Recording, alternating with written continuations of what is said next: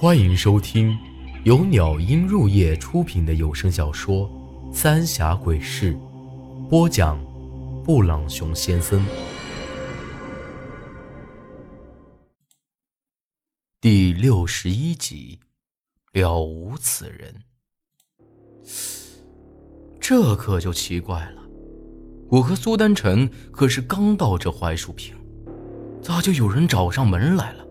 而且还是大半夜的，难不成又是鬼门的人给盯上了？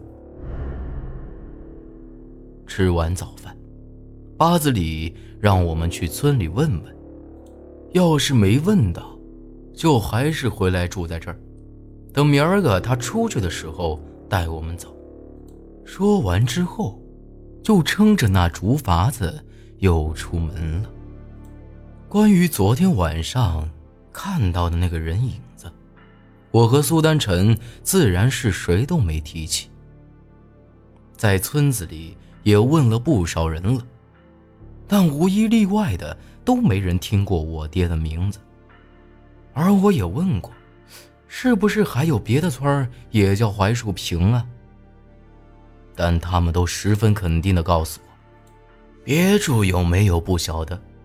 但就这点儿，方圆上千里找不到第二个槐树坪。后来遇到一个大婶子，让我们直接去村里找主事儿的张爷，说是这槐树坪自祖上到今儿，所有人的名字都记在张爷那儿呢。兴许他能晓得呢。等我们找到张爷的时候。他正在院子里头晒着太阳，抽着旱烟。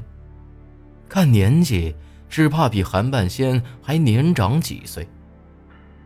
不过呢，精神头却好得很呢。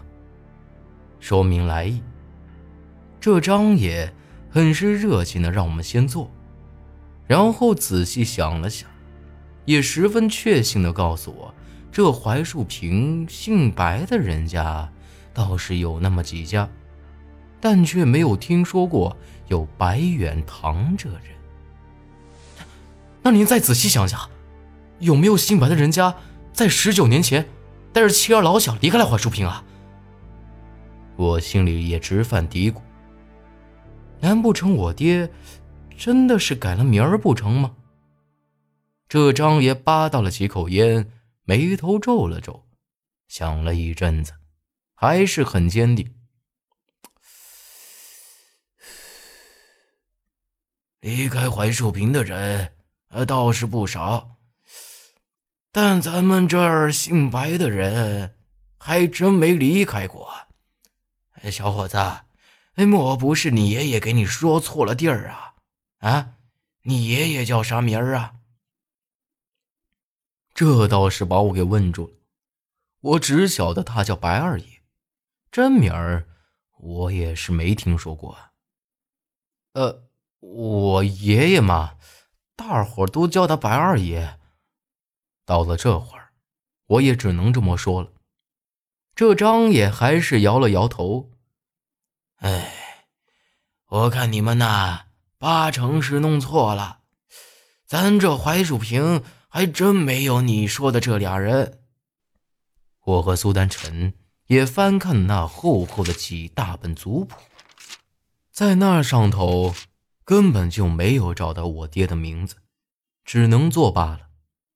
啊，对了，张爷，这槐树坪当年有没有一个孩子一出生就个死婴啊？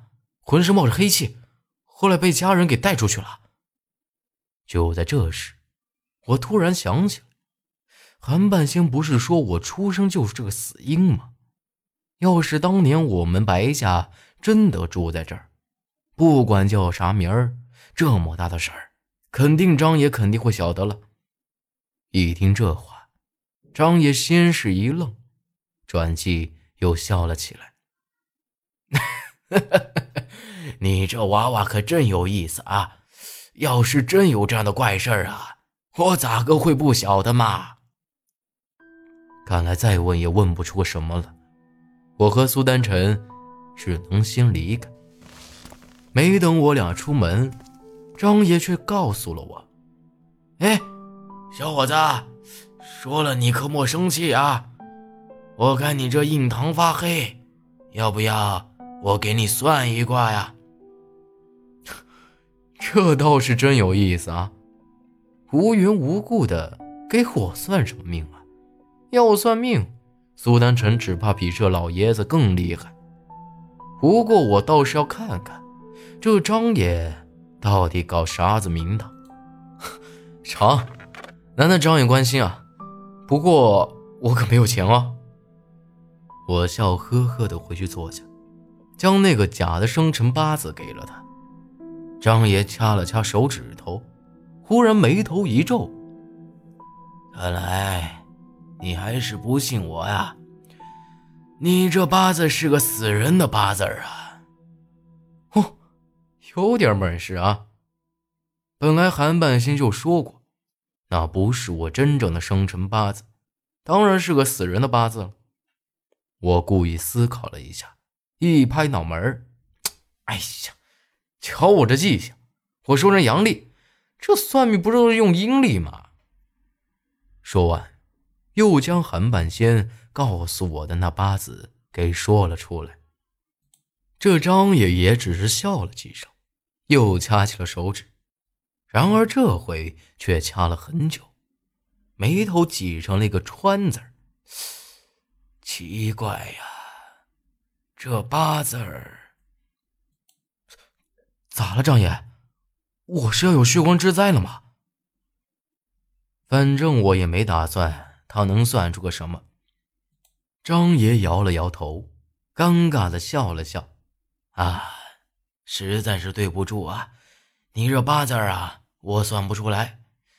总之，你以后万事小心啊。”礼貌性的说了几句话之后，我和苏丹成就离开了。而这苏丹臣沿路也一直在掐着手指，脸色有些不大好。问他也不说，一直到了一个没人的点儿，他才停了下来。不是，你怎么了？可莫吓我！我焦急的问他。现在苏丹臣可就是我的保护神呢，可千万不能出事儿。苏丹臣看了看我，刚才那张爷给你算命的时候。我也偷摸着给你算过，本来是想看那张爷是不是在耍花招，但没想到你的生辰八字不是死人的。听他这么一说，我好气的白了他一眼。切，我还以为啥事儿呢？我好的活着，当然不是死人了。正如你说，但也不是活人的。苏丹臣十分严肃的说道：“苏丹臣这话让我一下子没反应过来，这算怎么回事啊？生辰八字要么活，要么死，咋个还有这不死不活的呢？”不过我转念一想，心里却是一惊啊。韩半仙说：“我当时已经死了，是那凌云的女人让我活了过来，难道是因为这样？”才让我这生辰八字变成了不死不活。行了，先莫说这些，人没事就成。只是我有点搞不懂，那张爷为啥子突然给你算命呢？而且他应该也算出来，这人不是简单的人。苏丹晨咬了咬嘴唇，托起下巴看着我。这事儿的确有点蹊跷。先不说别的，光是突然要给我算命这事儿就奇怪的很，而且这张爷明显是对我隐瞒了什么事情。呃，有个事情我说了你可莫发火，反正这事儿一时半会儿也说不清。也许是我们想多了，但有件事儿我昨儿个就压在心里头。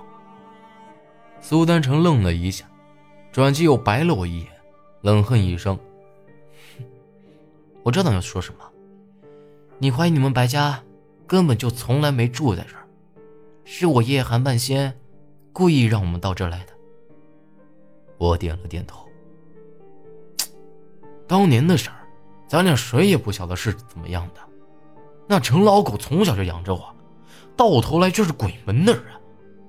而且韩半仙始终没给我俩说那女人的事，一到这就遇到了八子里，但这村里却没有听说过我们白家，所以我觉得，话还没说完，苏丹成就打断了我：“爷爷是不会害我们的，不说别的，咱俩的命都是他救下来的。”就在这时。却远远的看到一个大叔慌不择路的朝着张爷的屋里跑了过去。本集内容结束，请您关注下集内容。我是布朗熊先生，咱们下集再见。